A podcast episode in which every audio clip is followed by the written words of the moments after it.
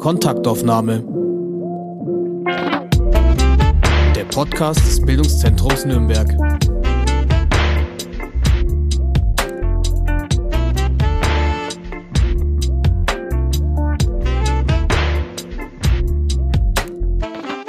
Herzlich willkommen zu einer neuen Kontaktaufnahme. Mein Name ist Anne Wasmuth und heute haben wir eine Premiere. Wir haben zum ersten Mal eine Gesprächspartnerin bei uns, die schon einmal in unserem Podcast zu Gast war.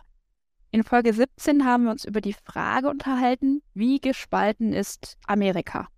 Sie ist akademische Rätin am Lehrstuhl für Amerikanistik, insbesondere nordamerikanische Literatur und Kulturwissenschaft. Seit 2016 verleiht die FAU einen Lehrpreis für herausragende Nachwuchswissenschaftlerinnen und Nachwuchswissenschaftler, die sich bei ihrer Lehre durch besonderes Engagement und hohe Qualität auszeichnen. Im letzten Jahr, 2022, hat sie ihn bekommen. Herzlichen Glückwunsch und herzlich willkommen, Katharina Gerund. Vielen Dank. Ich freue mich wirklich sehr, dass ich wieder dabei sein darf und freue mich. Wir saßen im Oktober 2020 zusammen. Das ist jetzt mehr als zwei Jahre her. Damals stand Amerika kurz vor der letzten Präsidentenwahl. Sie haben damals gesagt, eine Schicksalswahl. Es ist unglaublich, was in den Tagen und Wochen unmittelbar nach unserem Gespräch passiert ist. Wir haben dann, Sie haben noch einen Kommentar dann für unsere Folge aufgenommen. Amerika hatte die Wahl zwischen Donald Trump und Joe Biden. Joe Biden, das ist bekannt, wurde der 46. Präsident der Vereinigten Staaten. Doch davor haben wir am 6. Januar 2021 den Sturm gewalttätiger Anhänger von Donald Trump auf das Kapitol erlebt. Das war so gruselig, selbst hier im fernen Nürnberg. Wie sehr stand Amerikas Demokratie damals am Abgrund? War sicherlich ein ganz entscheidender Moment und er ist ja auch noch nicht fertig aufgearbeitet. Also ich glaube, die Frage, ähm, was an diesem Tag tatsächlich passiert ist, was das bedeutet, dass diese Gewaltbereitschaft sich hier entladen hat, dass dieser Sturm auf das Kapitol so erfolgt ist, das ist nach wie vor nicht aufgearbeitet. Und ich glaube auch, dass die Gefährdung für die amerikanische Demokratie noch bei weitem nicht vorbei ist. Wir sehen ja jetzt gerade, dass sich abzeichnet, dass vielleicht wir eine Wiederauflage von Joe Biden gegen Donald Trump sehen im nächsten Wahlkampf. Joe Biden hat gerade ganz aktuell angekündigt, dass er wieder antritt. Das war zu erwarten, das hat sich angekündigt. Aber auch Donald Trump hat ja bereits verlauten lassen, sehr lautstark wie üblich, dass er auf jeden Fall nochmal Präsident werden möchte. Und er hat ja auch gar keine schlechten Karten von den RepublikanerInnen nochmal nominiert zu werden. Das heißt, eigentlich, es ist unglaublich viel passiert, seit wir das letzte Mal gesprochen haben. Und manche Fragen begleiten uns doch jetzt gerade noch so sehr weiter, weil sie weder ausgestanden noch eine zufriedenstellende Antwort gefunden haben. Und ich finde es gerade ganz spannend, dass wir vielleicht wirklich erwarten können, dass im nächsten Wahlkampf eine Wiederauflage Biden-Trump uns ins Haus steht und vielleicht auch damit die gleichen Fragen zur Zukunft der amerikanischen Demokratie, zur Überwindung der verschiedenen Spaltungen in den USA dass diese Fragen alle überhaupt nicht vom Tisch sind und auch beim bei, bei weitem nicht aufgearbeitet sind in finaler Form. Hm. Wir haben damals ja auch gesagt, ähm, oder Sie haben deutlich gemacht, wie wichtig auch die ähm, Funktion der Vizepräsidentin ist, weil wir haben es ja nach wie vor mit alten Männern zu tun in dem Fall. Ähm, Joe Biden hat mit Kamala Harris zum ersten Mal eine Frau zur Vizepräsidentin gemacht. Erste Frau, erste afroamerikanische und asiatisch-amerikanische Person in diesem Amt und nebenbei auch die erste Frau, die immerhin für 85 Minuten alle Befugnisse des Präsidenten besaß, als diese sich einer medizinischen Behandlung unterziehen musste und sediert war. In Deutschland ist sie vor ein paar Wochen anlässlich der Münchner Sicherheitskonferenz gewesen, habe ich sie zum ersten Mal so bewusster wahrgenommen. Bis jetzt ist so eine Frau wie Michelle Obama eigentlich präsenter die ja gar kein offiziell gewähltes politisches Amt innehatte oder innehat. Was ich weiß, ist, dass Joe Biden Kamala Harris mit dem Thema Einwanderungspolitik an der Südgrenze zu Mexiko betraut hat. Also nicht gerade so ein Thema, mit dem man Blumentopf gewinnen kann. Richtig. Wie wird sie in Amerika wahrgenommen? Ich glaube, in den USA ist das gar nicht so unterschiedlich wie hier. Äh, Kamala Harris hat ähm, vielleicht noch nicht die großen Chancen gehabt, sich zu positionieren oder zu profilieren in der Öffentlichkeit bisher. Das liegt zum einen, glaube ich, daran, dass die Vizepräsidentschaft als Amt nicht sehr geeignet ist, sich ins äh, Rampenlicht zu rücken. Also wenn Sie mal zurückdenken, fallen Ihnen Vizepräsidenten der Vergangenheit ein, die so richtig in Erscheinung getreten sind, die historisch und sofort noch einfallen, weil sie richtig wichtig waren. Es ist auch ein Amt, aus dem man heraus historisch gesehen selten ähm, die Präsidentschaft nochmal selber gewinnt, außer man rückt während eines ähm, einer Präsidentschaft nach, weil der aktuelle Präsident ausscheidet aus dem Amt, weil er verstirbt oder äh, das Amt nicht mehr wahrnehmen kann. Also es ist kein Amt, aus dem raus es einfach ist, sich zu profilieren, ganz grundsätzlich. Und dann hat Kamala Harris natürlich die spezielle Situation, Sie haben das angesprochen, sie wird gesehen als eine Vertreterin der Frauen, als eine Vertreterin der afroamerikanischen Bevölkerung, als eine Vertreterin der asiatisch-amerikanischen Bevölkerung. Das sind unglaublich hohe Erwartungen, die an sie geknüpft werden in einem Amt, das sich dafür nicht unbedingt anbietet, die auch erfüllen zu können. Und dazu kommt noch, dass sie tatsächlich auch, das haben sie mit der Einwanderungspolitik schon ganz richtig angesprochen, auch nicht unbedingt Aufgaben hatte, mit denen sie jetzt die Chance hatte, äh, sich hier in der Öffentlichkeit besonders stark zu inszenieren. Und vieles ist dann auch medial gar nicht so groß wahrgenommen worden. Also sie war jetzt im März äh, zum Beispiel auf einer Reise in, in Afrika durch afrikanische Länder und ähm, das hat auch nicht so viel Aufmerksamkeit gezogen, wie man vielleicht hätte erwarten können. Ähm, was wir aber sehen, und das ist ganz interessant, also Joe Biden wird ja auch wieder mit Kamala Harris antreten. Sie ist sehr prominent äh, gefeatured in seinem Video, mit dem er ankündigt, dass er wieder zur Wahl stehen möchte. Ähm, und sie ist auch gleich an dem Tag, an dem Joe Biden angekündigt hat, dass er nochmal antritt um die Präsidentschaft, sie auf einer Veranstaltung zu Abtreibungsrechten.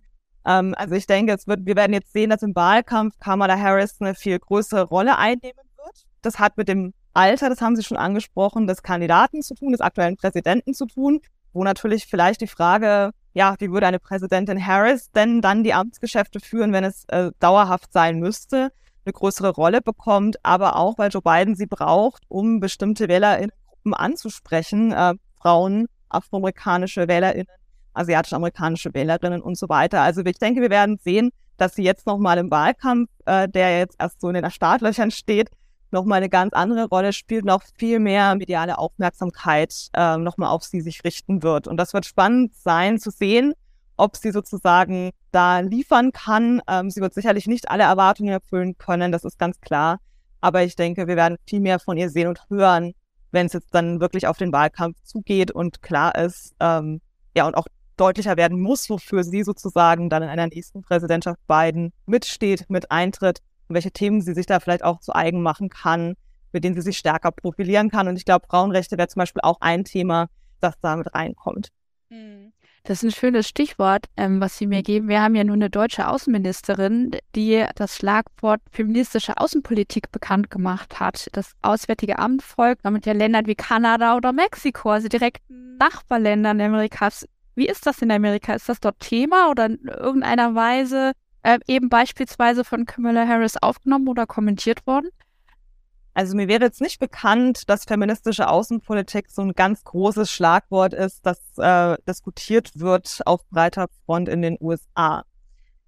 Was tatsächlich da vielleicht interessant ist, ist die Frage, inwiefern feministische Anliegen ja auch ohne das Label ähm, schon seit längerer Zeit in der Politik äh, benutzt werden, um Außenpolitik zu betreiben. Also gerade wenn man sich überlegt, wo die USA global agieren oder ganz oft, ich denke auch nochmal an die Kriege im Irak und Afghanistan, Frauenrechte sozusagen mit in die Legitimationsstrategie genommen werden. Der Gedanke, man müsse dort ja auch die Frauen befreien und sozusagen von der patriarchalen Unterdrückung äh, erlösen ein Stück weit. Das ist ja durchaus ein Argument, das die Außenpolitik in der jüngeren Geschichte öfter benutzt hat ohne das natürlich feministische Außenpolitik zu nennen, was auch nochmal was anderes wäre, denn hier werden natürlich Frauenrechte auch vorgeschoben, um Begründungszusammenhänge herzustellen und äh, Dinge zu rechtfertigen. Aber dass sozusagen der feministische Argumente in der Außenpolitik benutzt werden, um sie zu rechtfertigen, das ist, glaube ich, durchaus eine recht gängige Praxis geworden ähm, an ganz unterschiedlichen Stellen. Mhm. Wir haben jetzt über Kamala Harris gegeben. Welche anderen Frauen sind wichtig in der amerikanischen Politik oder Gesellschaft. Also in unserem ersten Podcast haben wir ja zum Beispiel über Ruth Bader Ginsburg gesprochen, die damals gerade verstorben war, die erste Richterin am Supreme Court. Wer spielt noch so in dieser Liga? Wer auch spannend sein wird zu beobachten, äh, wäre natürlich Ketanji Brown Jackson, die erste Afroamerikanerin, die jetzt im obersten Gerichtshof von Joe Biden ernannt wurde und ihr Amt angetreten hat und die auch in Joe Bidens Video vorkommt, äh, um sich zu profilieren, dass er hier sein Versprechen, nämlich, dass er als nächstes eine schwarze Frau nominieren wird, ja, ein wichtiges Amt auszufüllen, dass er hier geliefert hat. Ähm, das heißt, das ist auf jeden Fall eine, eine öffentliche Figur, auf die es sich lohnt zu schauen Und insofern ist das eine Stelle. Und das andere, was interessant ist, ist, dass wir ja gar nicht so viele Frauen an vielen Stellen haben. Also wir haben in den letzten Wahlen immer wieder auch gehört, dass mehr Frauen angetreten sind, gerade auch auf Bundesstaatenebene, aber auch bei den landesweiten Wahlen. Und ich habe heute nochmal die Zahlen rausgesucht. Wenn wir auf den aktuellen Senat, das aktuelle Repräsentantenhaus schauen, dann haben wir da eine Frauenquote von 27,3 Prozent. Mhm. Das heißt, konkret es sitzen 24 Senatorinnen im Senat und es sitzen 122 Abgeordnete, weibliche Abgeordnete im Repräsentantenhaus. Das heißt, was ganz wichtig, glaube ich, ist in der Beobachtung, ist, dass wir einerseits diese herausgehobenen Frauenfiguren haben, Kamala Harris, vielleicht sogar auch Jill Biden als First Lady und Personen wie Ketanji Brown Jackson und eben Kamala Harris aber dass wir eben sozusagen auch noch nicht sehen, dass Frauen in der Politik äh, irgendwie gleichberechtigt vertreten sind, was die Zahlen angeht und was sozusagen auch den Einfluss an verschiedenen Stellen angeht. Das heißt, ein Blick kann gehen auf diese Galionsfiguren, diese wichtigen Frauen, die jetzt eben wie Kamala Harris Glasdecken einreißen und neue Positionen einnehmen. Und gleichzeitig darf man darüber auch nicht vergessen, dass auch Zahlen einen Unterschied machen und dass die Anzahl der Frauen, die wirklich auf in der Politik vertreten sind und mitreden, immer noch auf jeden Fall zu gering ist, wenn wir da drauf schauen. Mhm. Dann schauen wir auf die kleine Zahl und vielleicht auch historisch gesehen, gibt es so einen so einen Startpunkt oder historisch einfach bestimmte Daten, Momente, Begebenheiten, wo man sagt, die sind oder an denen sich festmachen ließe, hier sind Frauen aufgestanden, die haben sich bemerkbar gemacht, hier wurde ihnen Recht zugestanden, was ihnen bisher verwehrt geblieben ist. Also in Deutschland denke ich zum Beispiel ans Wahlrecht oder sowas. Was was ist da in der amerikanischen Geschichte wichtig? Ja, das ist eine große Frage. Da könnte ich jetzt eine Stunde drüber reden, wenn wir die Zeit hätten. ähm, ich fange vielleicht mal tatsächlich mit dieser, mit der Wahlrechtsfrage an, weil die natürlich ganz, ganz essentiell ist. Und wir hatten ja auch gerade in den USA sozusagen das 100-jährige Jubiläum, also die, das Wahlrecht für Frauen wurde 1920 eingeführt äh, mit dem entsprechenden Verfassungszusatz. Und was ich da vorwegschicken möchte, das sind ganz wichtige Meilensteine. Also die Tatsache, dass das in der Verfassung festgelegt ist, dass Frauen wählen dürfen, ist ein unglaublich wichtiger Meilenstein. Gleichzeitig haben Frauen jahrzehntelang darauf hingearbeitet, diesen zu erreichen. Tatsächlich haben Frauen auch vorher schon einfach gewählt und sich sozusagen das Recht einfach genommen. Das sind Ausnahmefälle. Das ist natürlich nicht auf breiter Front passiert. Aber ich denke daran, dass man auch schon für das Jahr 1800 zum Beispiel nachweisen kann, dass bis zu 100 Frauen an verschiedenen Stellen an tatsächlichen Wahlprozessen einfach teilgenommen haben, obwohl sie es also keine rechtliche Basis dafür hatten. Ich denke an Susan B. Anthony, die Frauenrechtlerin, die 1872 äh, wählen ging, genau in dem Jahr, in dem auch zum ersten Mal eine Frau für die Präsidentschaft antrat. Auch da, es gab keine rechtliche Grundlage, auf der Susan B. Anthony wählen gehen konnte gab keine rechtliche Grundlage, auf der Victoria Woodhall wirklich sagen konnte, ich möchte gerne Präsidentin werden und trotzdem haben diese Frauen das getan. Und sie wurden sanktioniert dafür. Äh, Susan B. Anthony wurde verurteilt äh, dafür, dass sie einfach wählen ging. Und sie ist erst 2020 von Präsident Trump begnadigt worden in der Sache. Also das ist sozusagen, Frauen haben das schon immer gemacht. Frauen haben sich gegen diese äh, ja, Beschränkungen äh, zur Wehr gesetzt, teilweise mit deutlichen Konsequenzen, die sie zu spüren bekommen haben. Und auch das führt eben dann dazu, dass so ein Meilenstein überhaupt erreicht werden kann. Also das hat eine ganz lange Vorgeschichte an Aktivismus, an politischem, ja, Agieren und an ja auch Civil Disobedience von Frauen, die gesagt haben, ich mache das jetzt einfach und wir schauen mal, was passiert. Das heißt, da ist immer so eine ganz lange Vorgeschichte zu diesem Meilenstein, die man markieren kann. 1920 wäre einer. Eine andere Geschichte, die diese lange den langen Kampf auch um Frauenrechte gut belegt ist. Ein anderer Verfassungszusatz, der sehr lange in der Mache ist und bisher immer noch nicht realisiert ist, nämlich das Equal Rights Amendment. Hm. Das wurde 1923 zum ersten Mal eingebracht in den Kongress, also ein Verfassungszusatz, der Frauen gleiche Rechte unter der amerikanischen Verfassung zusichern sollte und damit auch Formen der Diskriminierung verhindern sollte. 1923 ist dieses Anliegen schon im Kongress gescheitert der nächste Anlauf für das Equal Rights Amendment kam dann in den 70er Jahren, natürlich auch getragen durch die Frauenbewegung des mittleren 20. Jahrhunderts, ähm, durch den Aktivismus, den wir in der Zeit gesehen haben, mit einem neuen Interesse auf die Rechte von Frauen, auch in der breiten Öffentlichkeit. 1971 hat dieses, ähm, dieses Equal Rights Amendment dann durch die beiden Kammern geschafft, ähm, wurde auch mit Unterstützung beider Parteien eigentlich ähm, sehr deutlich befürwortet und ging dann an die Bundesstaaten. Also jeder Verfassungszusatz muss ähm, dann auch von einer Mehrheit der Bundesstaaten ratifiziert werden, bevor er gültig wird. Und wir sehen eine ganz spannende Entwicklung, nämlich dass bis äh, in die späten 70er Jahre äh, 35 Bundesstaaten relativ zügig ähm, das Equal Rights Amendment ratifizieren. Das ist aber nicht die notwendige Mehrheit. Es hätte drei mehr gebraucht. Mhm. Und die drei mehr, die kamen jetzt erst nach 2016 dazu. Also nach einer wirklich langen Pause, in der das nirgendwo anders mehr ratifiziert wurde, nämlich in Nevada, Illinois und Virginia, die nach 2016 jetzt noch das Equal Rights Amendment ratifiziert haben.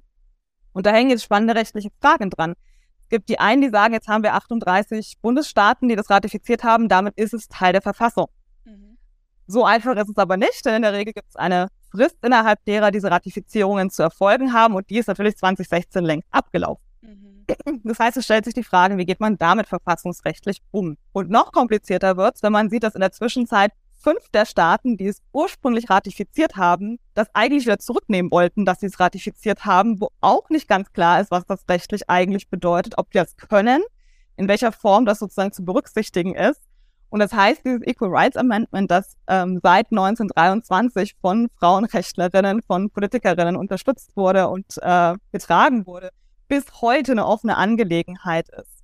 Und das zeigt auch wirklich sehr schön, wie prekär Frauenrechte sind. Also wir kommen sicherlich noch auf das Thema Abtreibungsrechte und die Änderungen, die sich aus dem Urteil des obersten Gerichtshofs ergeben, als er jetzt Roe v. Wade äh, sozusagen überworfen hat, eine neue Gesetzgebung in dieser Hinsicht äh, ja, verankert hat und Frauen das Recht auf Abtreibung auf dieser Ebene erstmal äh, genommen hat. Aber also man sieht wirklich, wie prekär diese erkämpften Rechte sind und wie sehr sie einer kontinuierlichen Anstrengung bedürfen, mhm äh, um erhalten zu bleiben. Und ich glaube, das ist eben in den letzten Jahren vielleicht auch nochmal sehr schmerzlich bewusst geworden an vielen Stellen äh, in, mit Blick auf die USA, dass eben diese Rechte, wie sie zum Beispiel Roe v. Wade festgeschrieben haben, eben doch immer noch mal wieder angefochten werden können und immer wieder neu verteidigt werden müssen. Also es ist einfach eine lange Geschichte des mhm. Kämpfens, des Aushandelns. Ähm, und man kann diese Meilensteine markieren und muss trotzdem sozusagen vorsichtig sein, dass man sieht, da gibt es viel Vorlauf. Äh, die meisten Aktivistinnen, die 1870 für das Wahlrecht gekämpft haben, haben das selber gar nicht mehr erlebt, dass das sozusagen Politik wurde. Das ist eine wirklich lange, lange Geschichte. Und gleichzeitig ist es nur, weil es einmal irgendwo verankert ist, ähm, auch nicht unumstößlich. Und man muss ganz arg darauf achten, was sind die, die Gegenstimmen, die äh, reaktionären Stimmen, die auch wieder dagegen arbeiten, dass diese Rechte erhalten bleiben. Also das ist ein ganz schwieriger Prozess und einer, der aber höchst spannend natürlich auch ist zu beobachten, wie sich das entwickelt, wann Erfolge verbucht werden können und wann eben auch die Gegenwehr so groß ist, dass sich ähm, weitere Frauenrechte gerade nicht durchsetzen lassen oder zumindest auf höchster Ebene erstmal nicht wahrgenommen mhm. werden. Ja, bleiben wir da gerne äh, bei und, und reden über die Gegenwart. Was, was sind dann so Themen? Sie haben gesagt, Abtreibungsrecht. Das ist jetzt so ganz aktuell sozusagen auf der Agenda. Genau, also das Abtreibungsrecht wird eine ganz große Rolle spielen, auch jetzt im nächsten Präsidentschaftswahlkampf. Das ist relativ klar. Wir haben das auch schon bei den Zwischenwahlen gesehen, dass wirklich die äh, Dobbs-Entscheidung des obersten Gerichtshofs mit dem das sozusagen bundesweit verbriefte Recht von Frauen auf Abtreibung und damit auch auf ihren Körper äh, zurückgenommen wurde, nachdem man eigentlich dachte, dass es relativ stark mit Roe v. Wade verankert, nachdem es dekadenlang Frauen Zugang, zumindest in gewissem Umfang, zu Abtreibungen äh, ermöglicht hat. Und das hat unglaublich gut mobilisiert in den Zwischenwahlen. Also es ist sicherlich ein Faktor, warum der erwartete Landslide für die RepublikanerInnen nicht so kam, wie einige ihn erwartet haben, weil das Thema Abtreibung gerade demokratische WählerInnen extrem mobilisiert hat und ganz wichtig war. Also einer von vielen Faktoren, aber es ist durchaus ein Faktor, der da eine Rolle spielt. Und es wird jetzt interessant sein, ob sich diese Aktivierung, diese Mobilisierung auch hält für den Präsidentschaftswahlkampf. Es ist sehr deutlich, dass äh, Joe Biden und Kamala Harris das zu einem Thema machen werden, dass die Demokratinnen das zu einem Thema machen werden, dass sie ganz stark positionieren im Wahlkampf. Und ähm, es ist ein Thema, das zwangsläufig Frauen auf allen Ebenen beschäftigen muss, würde ich fast sagen. Also wir haben seit dieser Entscheidung letztes Jahr des obersten Gerichtshofs jetzt gesehen, dass inzwischen 14 Bundesstaaten restriktive äh, Gesetze erlassen haben, was den Zugang zur Abtreibung angeht, äh, bis dahin, dass die meisten das komplett ähm, verbieten und damit natürlich auch kriminalisieren. Äh, Menschen, die Frauen helfen, Frauen, die Abtreibungen versuchen zu bekommen. Also das ist auf allen Ebenen wirklich, weil es in die Lebensrealitäten von Frauen so stark einwirkt, ähm, ein ganz wichtiges Thema und ich glaube, es wird uns noch lange begleiten, weil jetzt wirklich auf Bundesstaatenebene, auf lokaler Ebene dann nochmal wieder neu verhandelt werden muss. Also es war immer ein strittiger Punkt, also auch in den letzten, äh, also auch vor der Entscheidung wurde natürlich ähm, ja, kritisch und kontrovers über Abtreibungsrecht diskutiert, aber es gab eben zumindest dieses verbriefte Recht, dass nicht überall wirklich hieß, dass Frauen Zugang zur Abtreibung hatten. Also in manchen Bundesstaaten gab es auch 2016 schon nur noch eine einzige Klinik, zum Beispiel die Abtreibungen durchgeführt hat. Mhm. Da kommt es auch sehr stark darauf an, wo man lebt, welchen Zugang man zu diesen, äh, zu dieser gesundheitlichen Versorgung auch hat. Aber was wir jetzt eben sehen, ist, dass äh, die Gesetze auf Bundesstaatenebene da scharf gestellt werden an manchen Stellen, an anderen Stellen versuchen die Bundesstaaten, die eher demokratisch geführt sind, ähm, das Recht auf ihrer Ebene zu verbriefen und zu sagen, wenn es schon über den obersten Gerichtshof keine Sicherheit mehr gibt, schreiben wir das in unsere bundesstaatliche Verfassung und garantieren Frauen hier die Versorgung, die sie brauchen und den Zugang zu Abtreibung, wenn sie ihn denn benötigen. Ähm, also es geht natürlich in beide Richtungen, aber wir sehen wirklich diese ja doch große Zahl an 14 Staaten, die jetzt einfach dieses Recht massiv eingeschränkt haben, teilweise wirklich ohne jegliche Ausnahmeregelung. Und das ist eine, finde ich, beunruhigende Entwicklung. Mhm. Das ist eine Entwicklung, die wir ganz genau beobachten müssen und wo auch man sieht, dass wieder stärker Aktivismus auch dagegen natürlich mhm. entsteht. Ne? Es ist ja auch nicht so, als ob alle Frauen und PolitikerInnen das einfach akzeptieren würden, mhm. äh, dass diese Rechte eingeschränkt werden. Aber ich denke, das ist ein Kampf, der jetzt auf verschiedenen Ebenen auch wieder über eine sehr lange Zeit ausgefochten werden muss. Und insofern das Thema Abtreibung war schon immer eins, das in den amerikanischen Wahlen eine große Rolle gespielt hat, weil es einfach ein sehr ja ein sehr kontroverses Thema ist, ähm, das auch wirklich mit ja sehr schwierigen moralisch-ethischen Fragen zusammenkommt. Und ich denke, das wird sich jetzt gerade nochmal verschärfen oder wir können das auch schon beobachten, dass das wirklich eins der Themen ist, das ganz sehr im Vordergrund mhm. stehen wird. Aber bleibt das dann immer bei diesem Thema Abtreibung? Also, dass dann auch so das Bild vermittelt wird, da sind jetzt irgendwie alle Frauen, die wollen abtreiben oder ist es eigentlich auch die Geschichte dahinter? Also, wo ich denke, dass auch in Deutschland das wenn man dafür eintritt, ja eigentlich nicht darum geht, ich will jetzt unbedingt abtreiben, sondern ja eigentlich so die Speerspitze dessen ist, was, was kommt danach, oder? Genau, Sie haben völlig recht. Und das ist natürlich auch die große, also zusätzliche Gefahr, die dahinter steht. Es geht ja nicht in dem Sinne nur um Abtreibungen. Es geht ja darum, dass damit einfach Frauen an vielen Stellen das Selbstbestimmungsrecht über ihren Körper abgesprochen wird, dass mhm. Frauen auf eine gewisse Art entmündigt werden, weil sie eben diese ja wirklich schwierige Entscheidung nicht mehr selber treffen können in vielen Fällen oder dürfen nach diesen Gesetzen. Das heißt, äh, das ist natürlich eine Frage, die viel größer ist, weil sie tatsächlich sich damit beschäftigt, wie sieht ein fairer Zugang zu gesundheitlicher Versorgung aus? Ähm, welche Möglichkeiten haben Frauen über ihre eigene Gesundheit, über ihren eigenen Körper zu bestimmen? Und da hängen noch viel weiterführende Fragen dran nach der Verfügbarkeit von Verhütungsmitteln, überhaupt dem Recht sozusagen, das, das, die reproduktiven Rechte sozusagen äh, für sich reklamieren zu können. Und das sehen wir jetzt natürlich auch in den Debatten um, dürfen Abtreibungspillen noch versendet werden in Staaten, in denen das verboten wurde, darf ein Gericht entscheiden, ob ein Medikament zugelassen ist, das eigentlich von der FDA zugelassen ist und als sicher eingesetzt wird an verschiedenen Stellen. Also da hängen natürlich auch noch Folgefragen dran, die sozusagen sich um dieses Thema der Abtreibung ranken oder sich daran anknüpfen lassen, aber die viel weitreichender sind und viel weitreichende Folgen auch haben für die Gesundheitsversorgung von Frauen und auch für sozusagen generell die reproduktiven Rechte ähm, in den USA. Also ich denke, es ist so ein Kulminationspunkt, an dem sich vieles ablesen lässt und sich natürlich auch vieles äh, kontrovers äh, diskutieren lässt. Und gleichzeitig geht es natürlich nicht nur um diesen spezifischen Eingriff und den Zugang dazu, sondern wirklich um die Fragen, die sich anknüpfen und die wirklich auch bedenklich sind, wenn man überlegt, also die Kriminalisierung von Personen, die Frauen hier vielleicht helfen könnten, die den Zugang von Frauen zu dringend notwendiger gesundheitlicher Versorgung. Das sind Fragen, die wirklich noch viel weitreichender sind. Ähm, und das klingt komisch, weil natürlich schon jede Entscheidung über eine Abtreibung eine unglaublich weitreichende und relevante ist. Also es kulminiert sozusagen in dem Thema der Abtreibung und es hat viel größere Auswirkungen, was die Rechte von Frauen angeht. Mhm.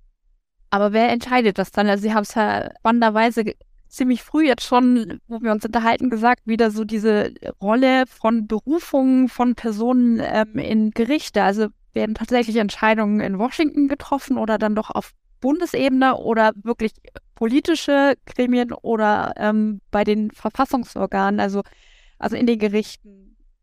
Mhm. Ja, das ist eine spannende Frage. Also was wir jetzt mit dem Ende sozusagen von Roe v. Wade sehen, ist, dass wirklich die Bundesstaaten anders in der Pflicht sind, das selbst für sich zu entscheiden. Das ist ja auch das Legitimationsargument oder ein Begründungshorizont, den der oberste Gerichtshof herangezogen hat, ist zu sagen, sie geben damit den Bundesstaaten ihre Rechte wieder. Dass das nicht einmal einheitlich für die gesamte äh, Nation festgelegt ist, sondern dass jeder Bundesstaat entscheiden darf, wie dort mit dem Thema umgegangen werden soll, mit dem Thema Abtreibung.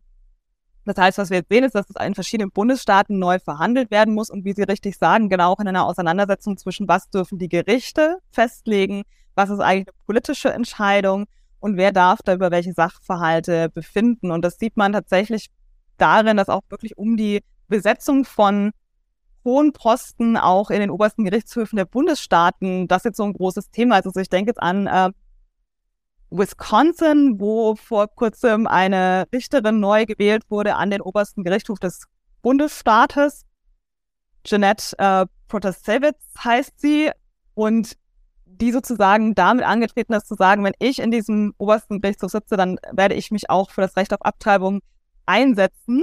Das heißt, da sehen wir ein Beispiel, wo es jetzt auch wirklich bei der Wahl einer Richterin nochmal darum ging, wie steht sie zum Thema Abtreibung, welche Position vertritt sie dort. Und in Wisconsin ist das interessant, weil der Bundesstaat eigentlich ein Gesetz jetzt wieder auf, ja, wo jetzt automatisch ein Gesetz wieder auflebte, das schon vor Roe v. Wade beschlossen wurde und den Ab Zugang zur Abtreibung massiv einschränkt ähm, und es jetzt ganz viele Bestrebungen gibt, das sozusagen neu zu regeln auf der Ebene des Bundesstaates, dass hier wieder Zugänglichkeit besteht für die Frauen und Versorgung besteht.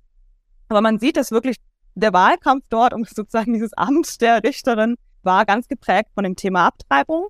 Und es war sozusagen wirklich das Thema, das da dominiert hat, in der Bewertung der Kandidatin, in der Bedeutung, die diese Wahl haben könnte für die Rechte in dem Bundesstaat. Und wir sehen da einfach jetzt gerade wirklich umkämpfte und spannende Aushandlungsprozesse auf ganz unterschiedlichen Ebenen, die vielleicht auch dahingehend nochmal Konsequenzen haben werden, dass sich vielleicht nochmal neu oder anders regelt, wer diese Entscheidungen tatsächlich konkret wo trifft. Mhm. Und letztlich kommt natürlich aber auch immer noch die Ebene hinzu von AktivistInnen und ÄrztInnen, die tatsächlich konkret mit solchen Fällen betraut sind denn auch da gibt es jetzt neue Entscheidungen, die zu treffen sind. Also wer macht sich wie strafbar unter Umständen in der Unterstützung für Frauen und ihre gesundheitliche Versorgung? Ähm, also es lässt sich wirklich runterdividieren bis auf eine neue Entscheidungsbasis, die wirklich ganz alltägliche und wichtige Entscheidungen im Leben von Menschen beeinflussen und wo das jetzt auch neu sozusagen verhandelt wird im Alltag in ganz pragmatischen Entscheidungszusammenhängen. Also ich denke, da ist gerade sehr viel in Bewegung. Und ich habe leider noch keine sozusagen befriedigende Antwort, die Ihnen jetzt sagen könnte, da und da wird das entschieden und da und da wird sich das entscheiden. Ich denke, es wird jetzt gerade auf unterschiedlichen Ebenen ausgehandelt ähm, und es bleibt abzuwarten, wie sich das dann vielleicht in klarere Formen nochmal gießt. Also jetzt gerade ist wirklich einfach sehr viel Unruhe auch durch diese große Entscheidung, diesen großen Einschnitt in, in Frauenrechte entstanden. Ähm, und da passiert auch quasi ja eigentlich wöchentlich was Neues. Also ich habe sozusagen vor zwei Tagen über das Thema gesprochen und da waren es noch 13 Bundesstaaten, die dieses neue Gesetz auf den Weg gebracht haben. Jetzt sind es 14, es kam North Dakota dazu. Es wird sich in zwei Wochen, wenn dieses Gespräch sozusagen ausgestrahlt wird, nochmal irgendwas geändert haben. Also es passiert unglaublich viel. Und vieles ist, glaube ich, noch nicht so gesettelt, dass man jetzt sagen kann, so funktioniert das jetzt oder so wird sich das jetzt einspielen, sondern das müssen wir einfach auch erstmal noch ein bisschen beobachten. Mhm.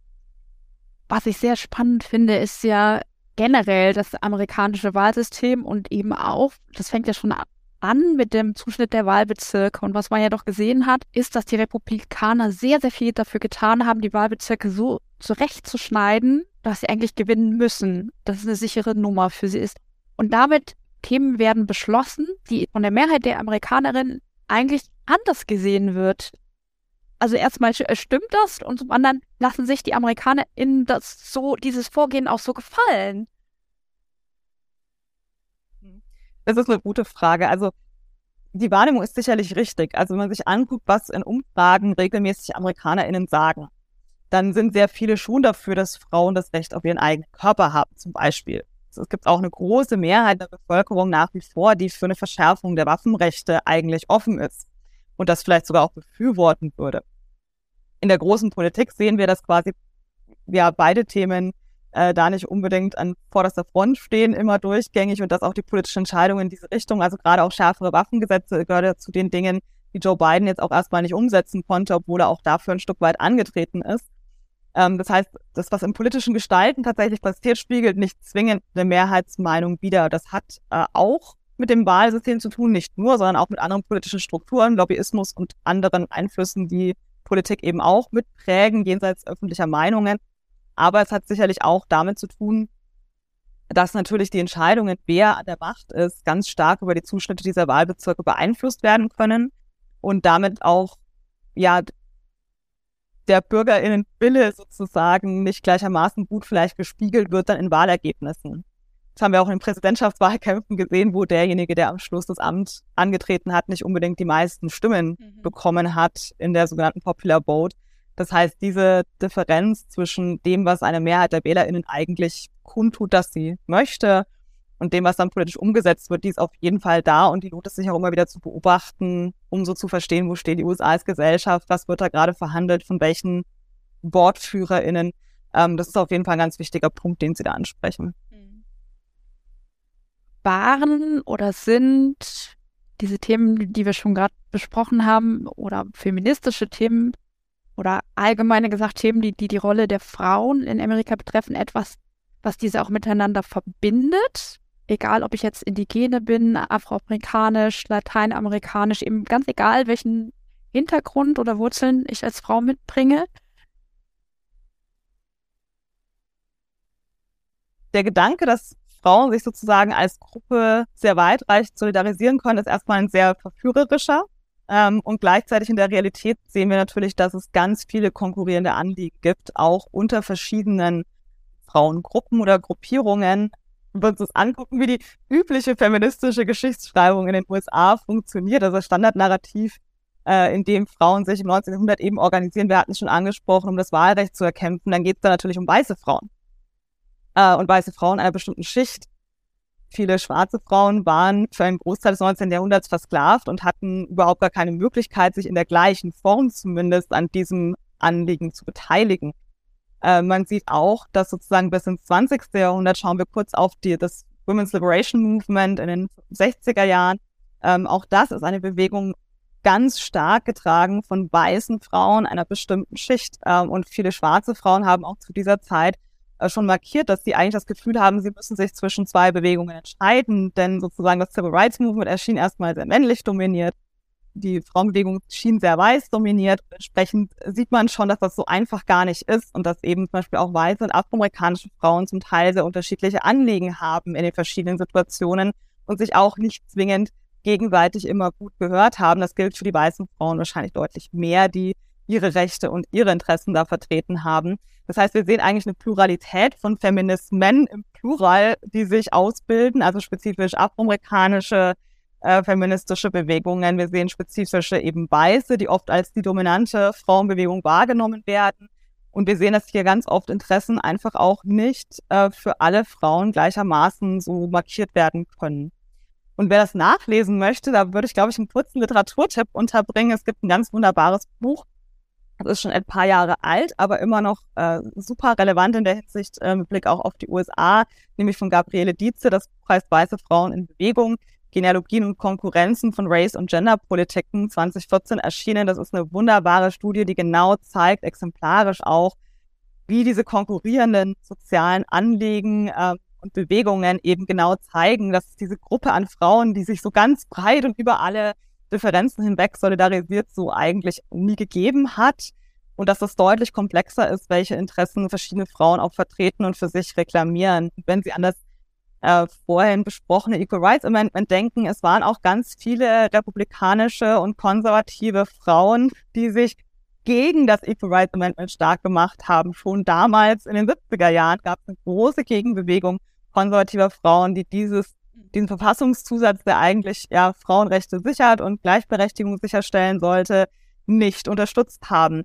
Das heißt, ähm, ja, der Gedanke ist sehr schön und in der Realität gibt es einfach so unterschiedliche Positionalitäten, so unterschiedliche Lebensbedingungen und so unterschiedliche Interessen, dass diese Idee einer, ja, universellen, fast Frauensolidarität eigentlich da kaum einen, einen Boden hat, den man so einfach annehmen könnte. Hm.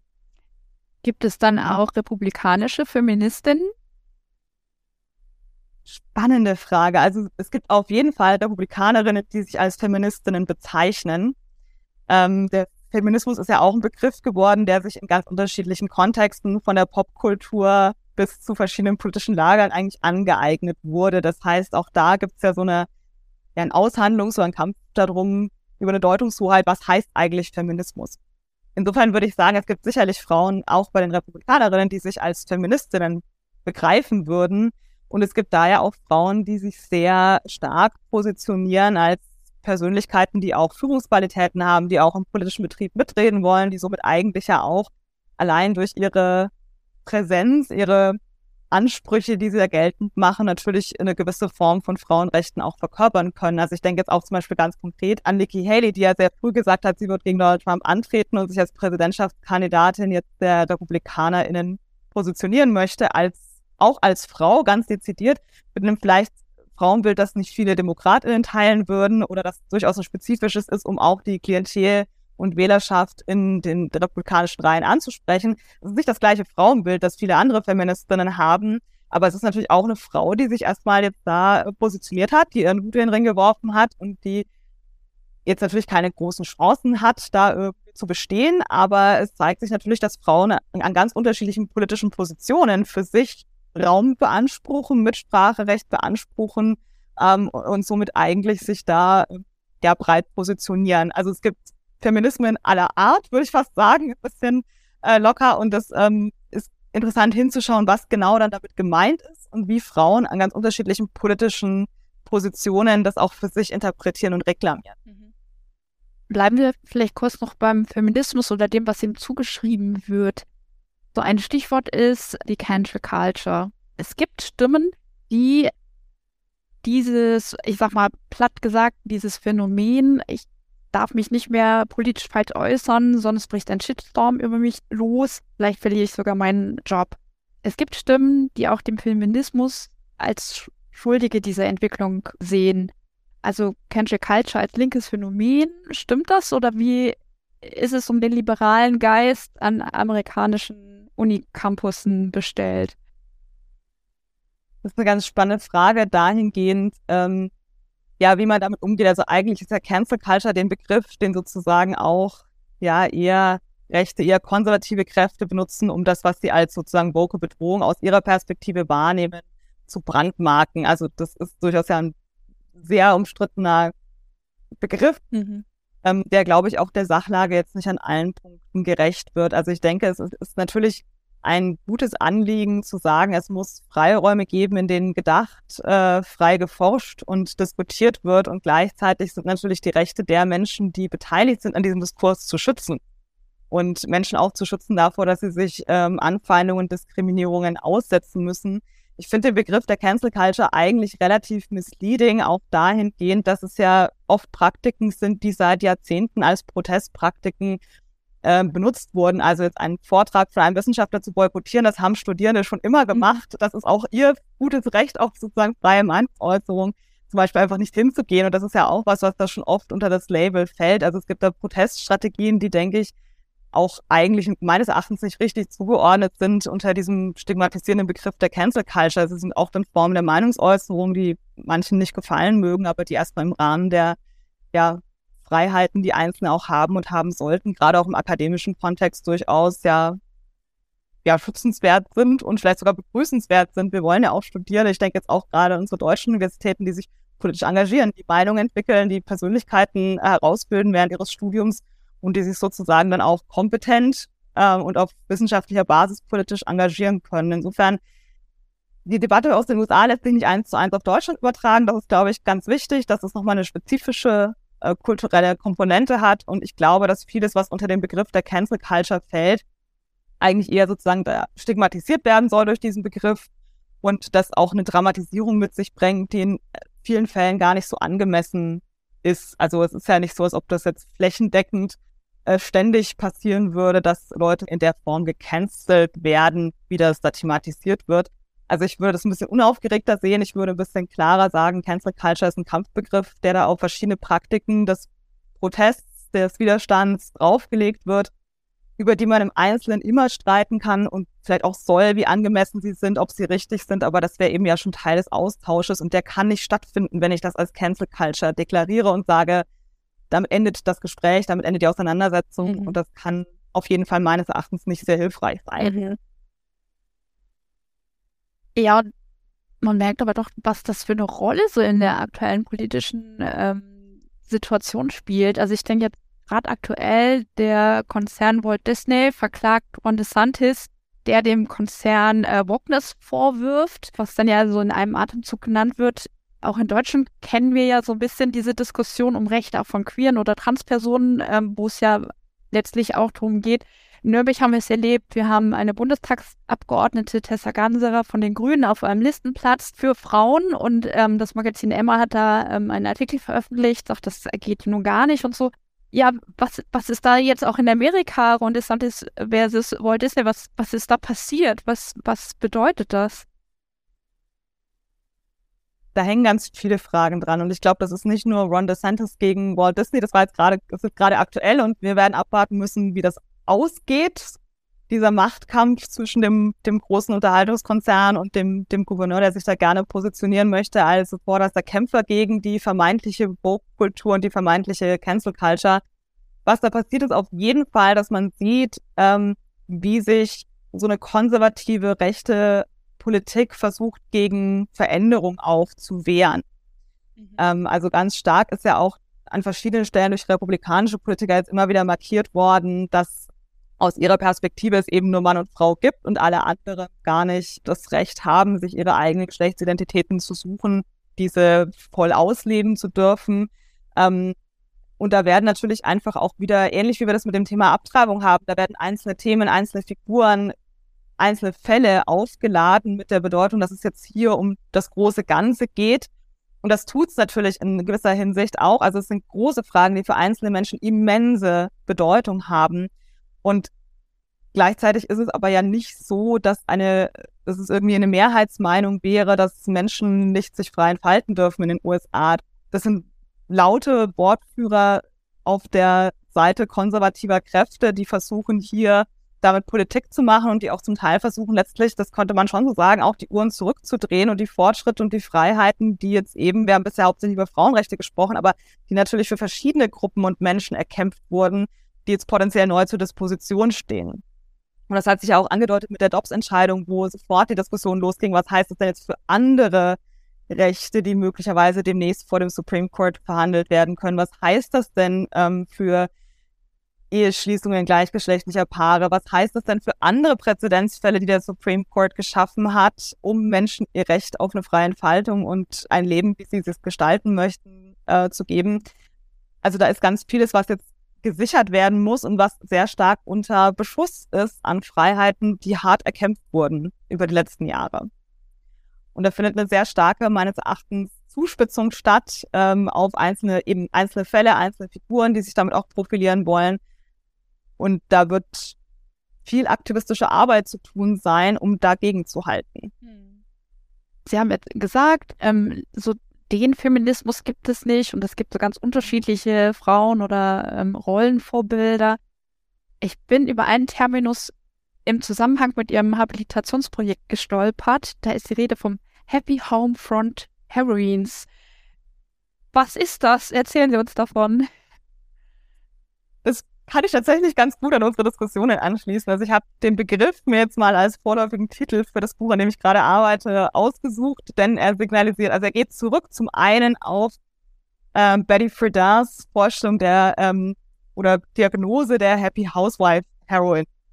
Betty Friedan gilt ja als Begründerin der weißen Frauenbewegung Mitte des 20. Jahrhunderts mit ihrem Buch The Feminine Mystique.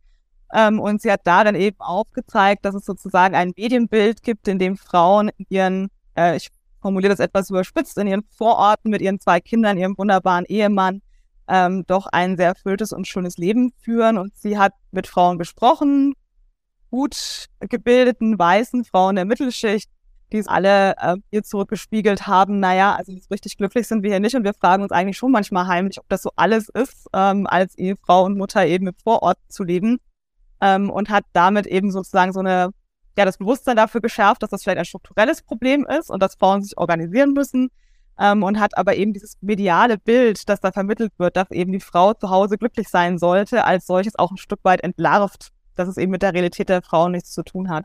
Und Und ich beschäftige mich in meinem Buch ja spezifisch mit Ehefrauen im Militär, also den Frauen von Soldaten, die mit einem ganz ähnlichen oder schwierigen Idealbild konfrontiert sind, gerade im 21. Jahrhundert, nämlich mit einer zunehmend professionalisierten Rolle als Soldatenfrau, äh, die ihnen zuschreibt, dass sie diese Aufgabe auch entsprechend zu erfüllen haben. Das passiert über Magazine, in denen sie repräsentiert werden, über Fernsehserien, über Romane, dass sozusagen ein Idealbild geschaffen wird der Frau, die diese neuen Kriege, die ja jetzt gerade auch zum Teil geendet haben, in Irak und in Afghanistan, an der Heimatfront unterstützen, indem sie gute Ehefrauen und Mütter sind und ihre patriotischen Pflichten eben mit einspielen in den militärischen Komplex.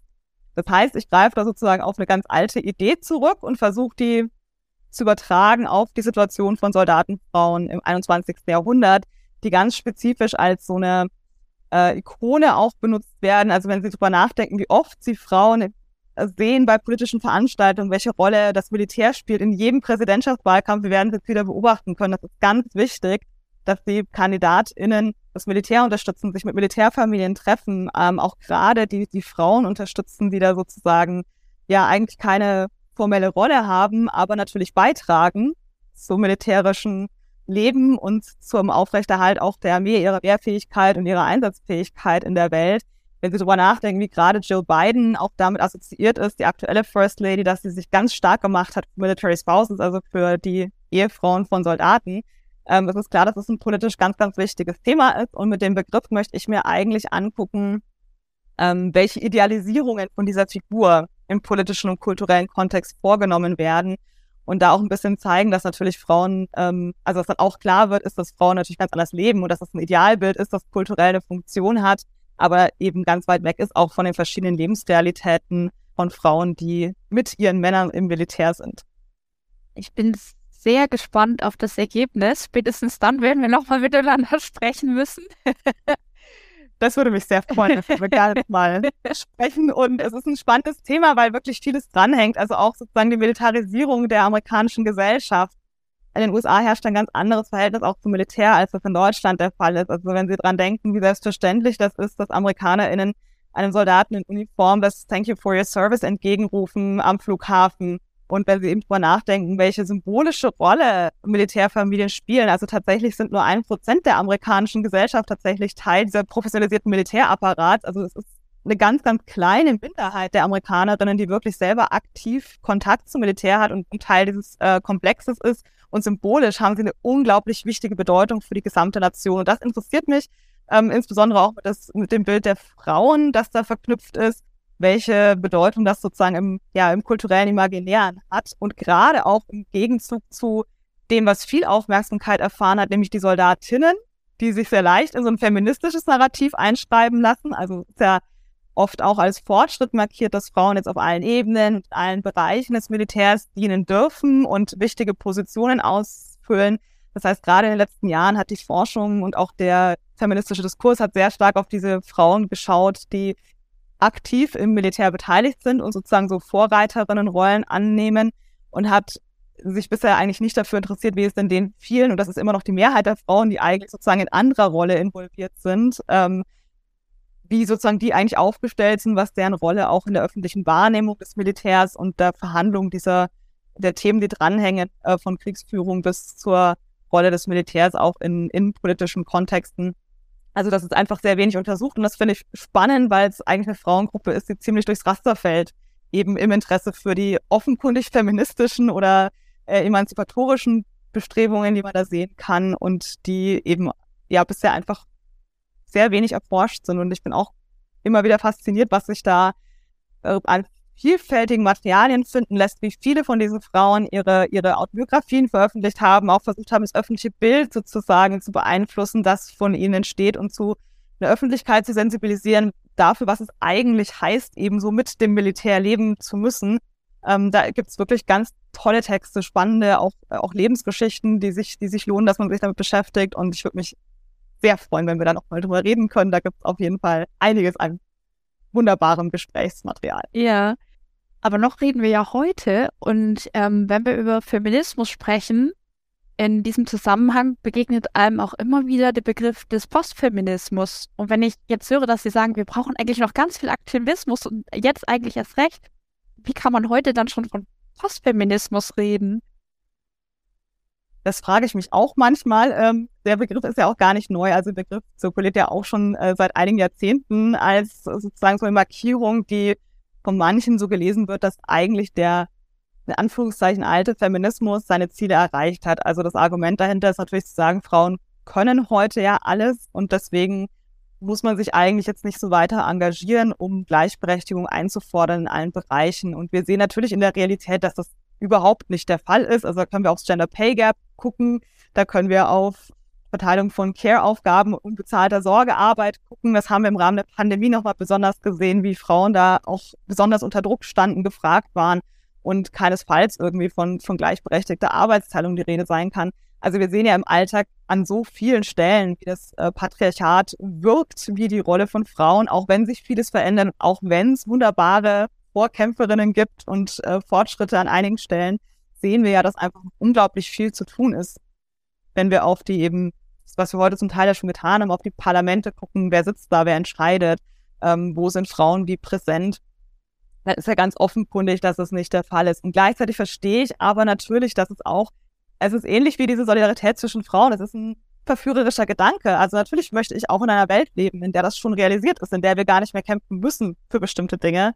Ähm, und es gibt ja auch immer wieder Anlässe und Kontexte, wo die, wo die Kultur suggeriert, das wäre schon so, wo sozusagen Türen aufgehen und sich Möglichkeiten eröffnen und vielleicht für einen kurzen Moment auch der Eindruck entsteht, da ist jetzt was richtig Großes passiert. Also das Beispiel Roe v. Wade bietet sich nochmal an. Über Jahrzehnte dachten Frauen und Feministinnen, das ist jetzt einfach erkämpft, das haben wir, das ist da. Und dann stellt sich doch relativ schnell heraus, wie prekär das ist und dass es auch, selbst wenn es einmal da ist, nicht ganz so sicher ist, wie man vielleicht gedacht hat und man schon viel früher auch wieder stärker sich hätte organisieren müssen, um dem was entgegenzusetzen. Also ich glaube, es ist zum Teil so ein bisschen ein Wishful Thinking dabei. Es ist zum Teil auch natürlich eine Strategie, um Frauen von weiterem Aktivismus abzuhalten, also zu suggerieren, es gibt ja nichts mehr, worum ihr kämpfen müsst, ähm, lädt die Verantwortung bei der Einzelnen ab, die sich vielleicht nur mehr anstrengen müsste, die vielleicht nur die richtige Entscheidung treffen müsste, um alle Möglichkeiten zu haben. Also auch eine gefährliche Individualisierung in der Verantwortung und eben ein Versuch, das auch nicht mehr als so ein strukturelles Problem wahrzunehmen, sondern eben den Einzelnen zuzuschreiben. Also es hat auch so einen fast schon neoliberalen äh, Gedanken mit da drin, zu sagen, so jede ist ihres Glückes Schmiedin und wer sozusagen sich richtig anstrengt, kann das dann schon schaffen. Da sind wir doch jetzt angekommen. Und in der Realität haben sie komplett recht, wenn wir genau hingucken, da erkennen wir natürlich, dass es strukturelle Defizite gibt, dass es strukturelle Ausschlussmechanismen nach wie vor gibt, die Frauen in allen möglichen Lebensbereichen ganz klar benachteiligen und wo wirklich noch einiges zu erkämpfen und zu sichern ist. Hm. Ja, in der Geschichte wiederholen sich immer wieder Dinge oder wie jetzt äh, hat man das Gefühl, okay, vielleicht läuft es ja doch wieder auf so einen Wahlkampf Biden versus Trump hinaus. Wer weiß, wir wissen es nicht was ich trotzdem spannend finde, was sich ja schon ein bisschen verändert hat, oder die Frage wäre auch, wird es so, wenn ich jetzt auf das Feld der Außenpolitik blicke, können wir uns auch als Deutschland, als Europa darauf verlassen, dass Amerika immer so der große Bruder bleibt? Oder erwartet Amerika vielleicht auch so ein Stück weit Emanzipation von uns? Also was ich Woran ich denke, ist einfach zum Beispiel jetzt Amerikas Rolle im Russland-Ukraine-Konflikt. Ähm, ich denke an das Stichwort Protektionismus, wenn ich an das Klimapaket äh, schaue. Macron hat sich ja viel beachtet geäußert, gesagt, Europa muss sich emanzipieren, weil eben auch Amerika anders auftritt. Was glauben Sie, was, was erwartet Amerika von Europa, von Deutschland? Also ich glaube, dass jetzt der Gedanke, dass die USA von Europa oder den europäischen Partnern auch ganz stark fordern, sich stärker zu engagieren, gerade auch verteidigungspolitisch stärker zu engagieren, was Militärausgaben, Verteidigungsausgaben angeht. Das ist überhaupt gar kein neuer Diskurs. Das passiert seit vielen, vielen Jahren immer wieder und auch eigentlich egal welcher Präsident und von welcher Partei hat das in den letzten Jahren immer wieder markiert, dass man sich auf jeden Fall mehr europäische Beteiligung wünscht, äh, in der NATO vor allen Dingen auch und sozusagen eine stärkere Flanke da gewünscht wird, die Europa auch vertritt. Also das ist erstmal, glaube ich, noch keine neue Entwicklung. Mir kommt das jetzt sehr bekannt vor, dass das ähm, da ist. Ich glaube, dass die Trump-Präsidentschaft schon gezeigt hat, dass vielleicht die USA nicht aus europäischer Sicht der verlässliche Partner sind, den man sich eigentlich seit der Nachkriegszeit da ähm, zum Teil gewünscht, aber auf jeden Fall so wahrgenommen hat, dass das vielleicht nicht dauerhaft so gesichert ist. Es ist auch da so, dass diese Partnerschaft, sofern sie gewünscht ist, die muss gepflegt werden, die muss aktualisiert werden, die können wir auch nicht einfach, ja, for granted nehmen und davon ausgehen, dass die immer so existieren wird. Also ich denke, es wäre naiv zu glauben, dass die USA immer auch ihre Interessen hier verteidigen werden, dass das auch immer unsere Interessen sind. Ähm, und das heißt nicht, dass sozusagen nicht die USA ein ganz, ganz wichtiger Partner sind für Europa. Und ich auch für eine wünschenswerte Sache halte, dass man da so in Frieden und gemeinsam weiter arbeitet. Ähm, also es soll jetzt sozusagen gar kein Plädoyer sein, dass, dass die USA sich per se stärker raushalten sollten, sondern eher der Versuch zu sagen, das ist einfach auch was, was immer wieder neu gesichert werden muss von beiden Seiten und was einfach Arbeit erfordert, was politische Arbeit erfordert, was Einsatz erfordert, damit es funktioniert. Und ich denke schon, dass es sinnvoll ist, aus europäischer Sicht darüber nachzudenken, wofür man sozusagen diese transatlantische Partnerschaft braucht, wofür sie hilfreich ist, was sie tragen kann und wo man sich im Detail dann drauf verlassen kann oder eben auch nicht. Also da bin ich sicherlich auch nicht die Expertin für, das jetzt sozusagen in den großen Sicherheitsfragen einzuordnen um zu überlegen, was das bedeutet. Aber ich denke, es ist wichtig, dass diese Gespräche geführt werden und dass immer wieder überlegt wird, wie man sich dazu politisch positionieren kann und wie es eben auch aussieht, wenn sich in den USA Machtverhältnisse ändern und wenn eben, ja, wir haben es gesehen, Donald Trump ist aus dem Pariser Abkommen ausgetreten, Joe Biden ist wieder eingetreten. Wir wissen nicht, was, was sozusagen mit der nächsten Präsidentschaft kommt. Also natürlich müssen wir auch ein bisschen uns darauf einstellen, dass nicht in allen Stellen die USA so verlässlich sein werden, ähm, wie wir uns das vielleicht manchmal wünschen würden, sondern dass da einfach die innenpolitischen Machtveränderungen auch Auswirkungen haben, außenpolitisch auf unsere Anliegen und auf eine europäische Perspektive. Desto wichtiger für uns auch immer wieder auf dieses große und unglaublich wichtige Land zu schauen und was in diesem Land passiert. Und deshalb würde ich gerne eine Frage stellen, die ich Ihnen vor zweieinhalb Jahren schon mal gestellt habe. Wie gespalten ist Amerika? Amerika ist ein sehr gespaltenes Land. Ähm, und die Schwierigkeit ist, glaube ich, tatsächlich, dass sich diese Polarisierungen jetzt in der letzten Zeit auf jeden Fall verschärft haben. Also, dass die USA irgendwann mal sozusagen eine Nation waren, die sich auf alles einigen konnten und wo es sozusagen keine großen ähm, ja, Spaltungslinien gab. Das stimmt natürlich so oder so historisch gesehen nicht.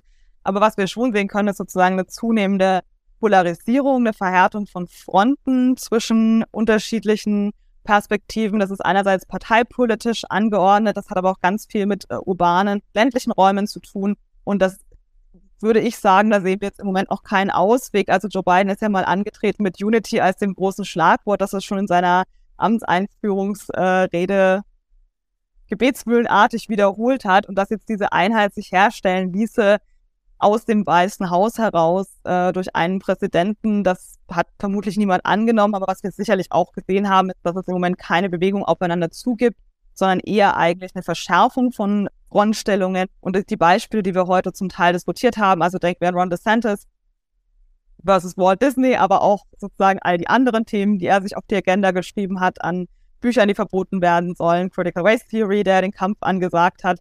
Ähm, also ich sehe eigentlich, dass wir im Moment ganz viele neue nicht unbedingt neu, dass wir ganz viele Konfliktherde haben, die auch wirklich befeuert werden äh, von verschiedenen Akteuren und die sozusagen jetzt gerade keine große ja, Unity in der Zukunft erstmal direkt vermuten lassen. Also Amerika ist ein in vielerlei Hinsicht sehr gespaltenes Land, das sich im Moment auch noch stärker zu polarisieren scheint äh, und den Weg zu größerer Einheit und auch aus vielen dieser Konfliktlinien heraus noch nicht gefunden hat.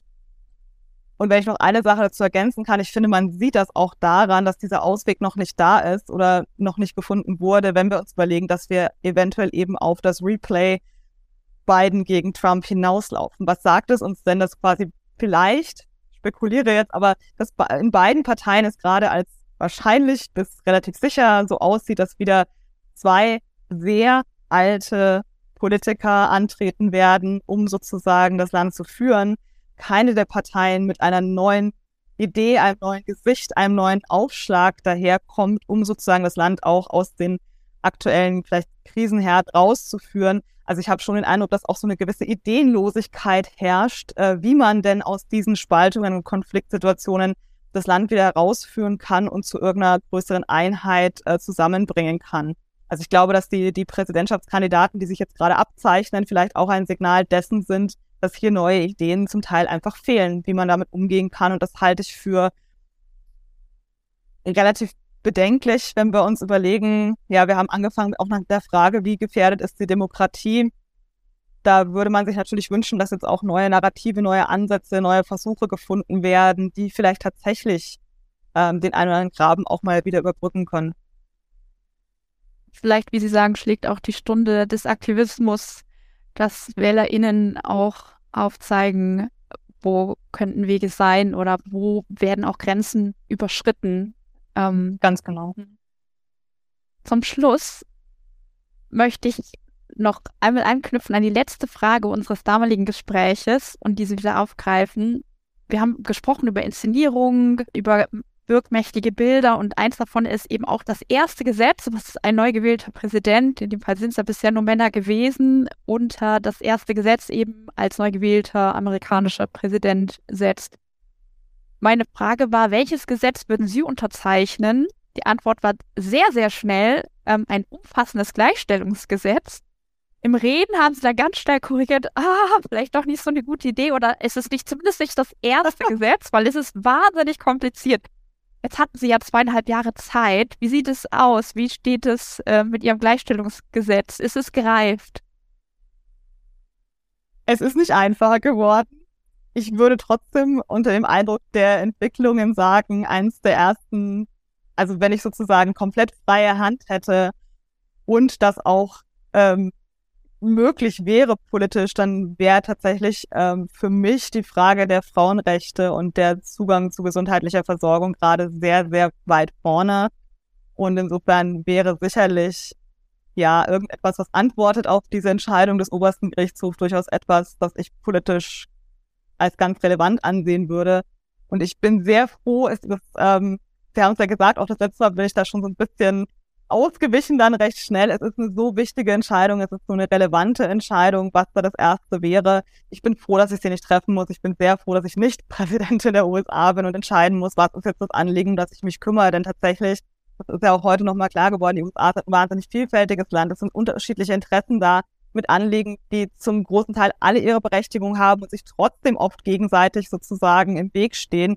Das heißt, ich bin wirklich sehr, sehr froh, dass ich diese Entscheidung immer nur hypothetisch treffen muss und somit sagen kann, heute ist tatsächlich das Thema der Frauenrechte und das beschließt für mich die Rechte von queeren und Transpersonen, die sich wie auch immer definieren, komplett mit ein. Also ist die Frage nach dem Recht auf den eigenen Körper zu entscheiden, was passiert mit meinem Körper, äh, welche Formen darf der annehmen, welchen Untersuchungen darf ich den unterziehen lassen. Also das Recht auf den eigenen Körper ist gerade für mich wirklich eins, das für mich wichtig ist und das ich wahrscheinlich jetzt gerade akut zumindest ganz stark auf der Agenda hätte.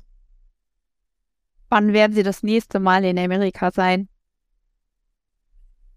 Das ist eine gute Frage. Ich war gerade fast einen Monat in den USA, in Washington DC und habe dort auch geforscht für drei Wochen. Ähm, das war ganz toll nach der langen Durststrecke auch der Pandemie, endlich mal wieder länger vor Ort zu sein, dort arbeiten zu können, auch so ein bisschen gespürt für die Kultur wieder zu bekommen. Man kann sich ja vieles aus der Distanz gut erschließen und über die Nachrichten konsumieren und vor Ort zu sein, auch wenn es immer nur ein lokaler und nicht repräsentativer Eindruck ist. Es ist nochmal anders. Also es ist für mich auch einfach wichtig, um meine Forschung, meine Perspektive immer wieder zu verankern. Und ich hoffe, dass ich dieses Jahr nochmal wieder hinfahren kann. Aber nachdem die große Reise jetzt gerade erst war, sind die Pläne noch nicht so weit gereift, wann es das nächste Mal so weit ist. Na, ich drücke die Daumen, dass es bald sein wird. Und natürlich für das und für alles andere, für Ihre Forschungsvorhaben, alles, alles Gute. Vielen Dank, dass Sie wieder hier waren, dass wir miteinander sprechen konnten. Vielen Dank, Katharina Gerund. Bedanke mich sehr fürs Gespräch. Ich freue mich, dass ich wieder dabei sein durfte. Wir haben sicherlich immer wieder viel zu besprechen über die USA. Und da freue ich mich jetzt schon. Definitiv. Sehr. Dankeschön.